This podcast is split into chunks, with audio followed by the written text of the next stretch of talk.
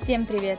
Вы слушаете подкаст «Делай спорт», в котором мы рассказываем вам интересные факты из индустрии спорта. Игры во дворе. Три доступных вида спорта из олимпийской программы.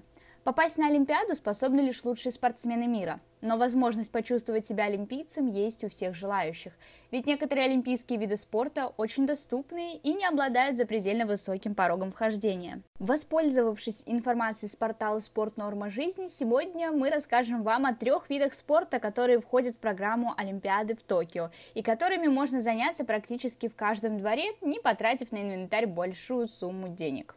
Итак, первый вид спорта – это баскетбол 3 на 3. Этот вид спорта – новинка для Олимпийских игр. Чем же он отличается от классического баскетбола? Еще большей динамикой. Команды играют 10 минут или до 21 очка. Игра идет на одно кольцо. На атаку у команд есть 12 секунд. Попадание из-за дуги приносит 2 очка, любое другое – одно. После попадания соперник тут же подбирает мяч под кольцом и выводит мяч за дугу, начиная свою атаку. Словом, игроки почти всегда находятся в движении или в борьбе. Описать игру можно словом «интенсивная». А еще баскетбол 3 на 3 очень демократичный. Чтобы сыграть в него, не придется с трудом искать место и тратить большие деньги на экипировку.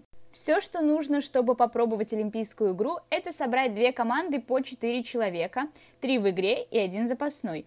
Найти площадку, Напоминаем, что баскетбол 3 на 3 играют на одно кольцо, так что достаточно будет корта для стритбола. И раздобыть мяч. Задачи эти, согласитесь, несложные, а затрат потребуют разве что мяч. Конечно, никто не запретит играть в баскетбол 3 на 3 во дворе обычным баскетбольным мячом. Но если уж соблюдать все правила, то придется все же купить новенький яркий мяч. Игровой снаряд для баскетбола 3 на 3 отличается от стандартных яркой, как правило, желто-синей расцветкой. В официальных соревнованиях по баскетболу 3 на 3 используется особая версия мяча. Это мяч шестого размера, 724-737 мм в окружности. Утяжеленный до массы семерки, это от 567 граммов. Мяч, полностью соответствующий правилам Международной Федерации баскетбола, в спортивных магазинах сейчас стоит около 3500 рублей. Кстати, небольшой спойлер, это самая большая цена в этом подкасте. Но это точно такой же мяч, в котором играли, например, мужские сборные России и Латвии в финале Олимпийских игр 2020.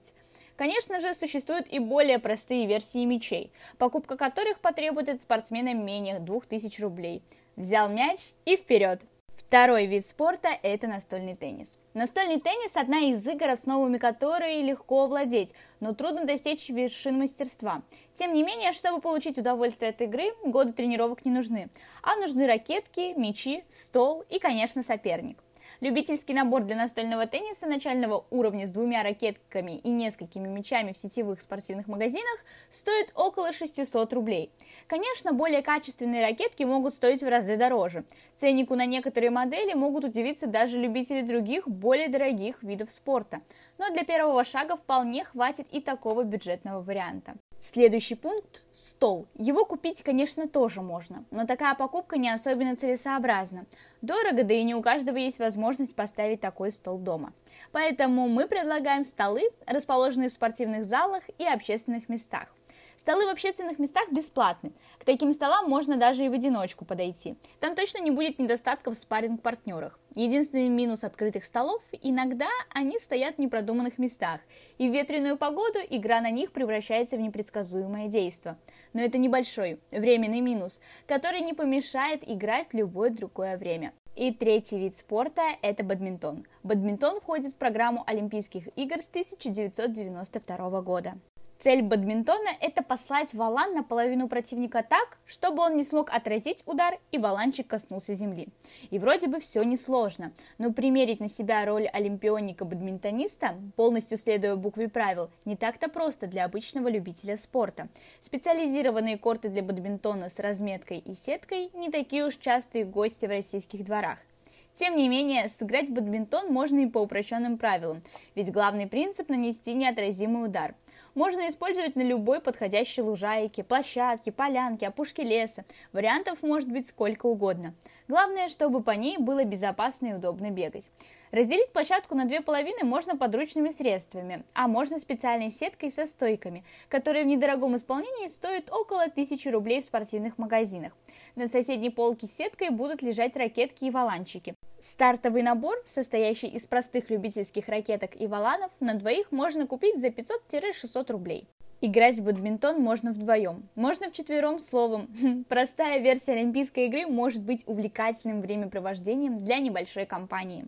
Сегодня, благодаря порталу «Спорт. Норма жизни», мы смогли поделиться с вами простыми играми из олимпийской программы, которые может повторить абсолютно любой желающий. А на этом у нас было все. Большое спасибо за ваше прослушивание. Подписывайтесь на наш подкаст и не пропускайте новые выпуски.